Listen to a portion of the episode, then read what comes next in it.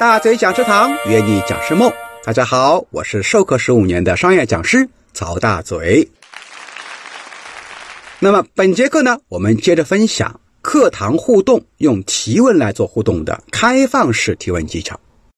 开放式提问技巧可以启发学员思考，而不是我们一味的灌输。那么用提问做互动，要数开放式提问法用的最多，那么效果呢也是最好的。所谓开放式提问法，就是答案有很多。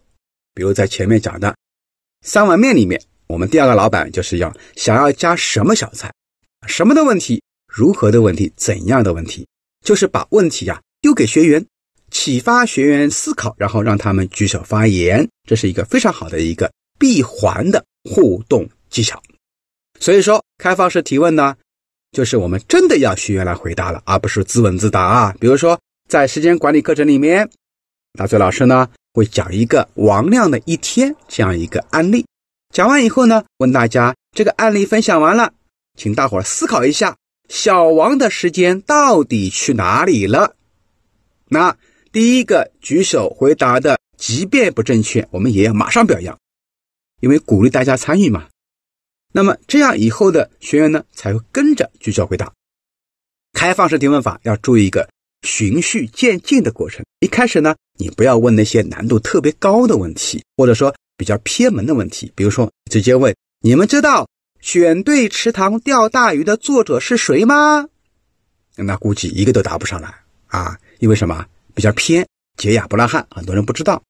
但如果换成是：你们知道《大败局》的作者是谁吗？那就有很多学生回答了：吴晓波。当然，问题呢也不能太简单。把大家当傻瓜一样，比如说有些讲师啊习惯提问了，比如说上总裁班还在问你们知道二零八零法则是什么吗？或者说你们知道什么是木桶原理吗？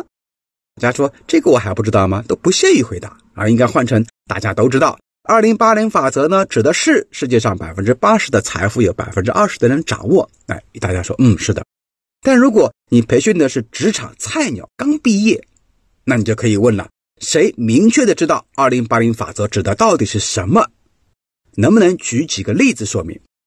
所以开放式提问技巧也要看场合，同时也要注意，一旦没有人回答，那么我们也要马上去跟着去把答案讲出来，不要搞导致一个冷场。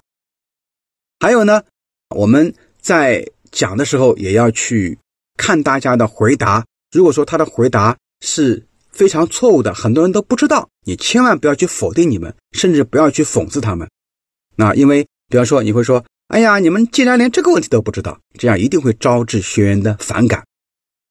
那么，如果他们回答不出来，你可以马上说一句：“哎，说，哎呀，看来这个家伙啊，并不太受人欢迎哈。他的名字是什么什么什么。”好了，关于提问技巧，我们先分享这几点。我们下节课继续分享其他的精彩的。互动提问法，请持续关注大嘴教你当讲师。下节课再见，拜拜。